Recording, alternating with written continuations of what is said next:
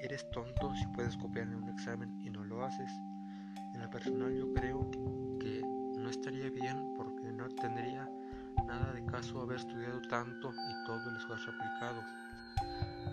Mis respuestas están basadas en las ideas de Sócrates, ya que era muy importante para él que sus discípulos fueran honrados. Él les enseñó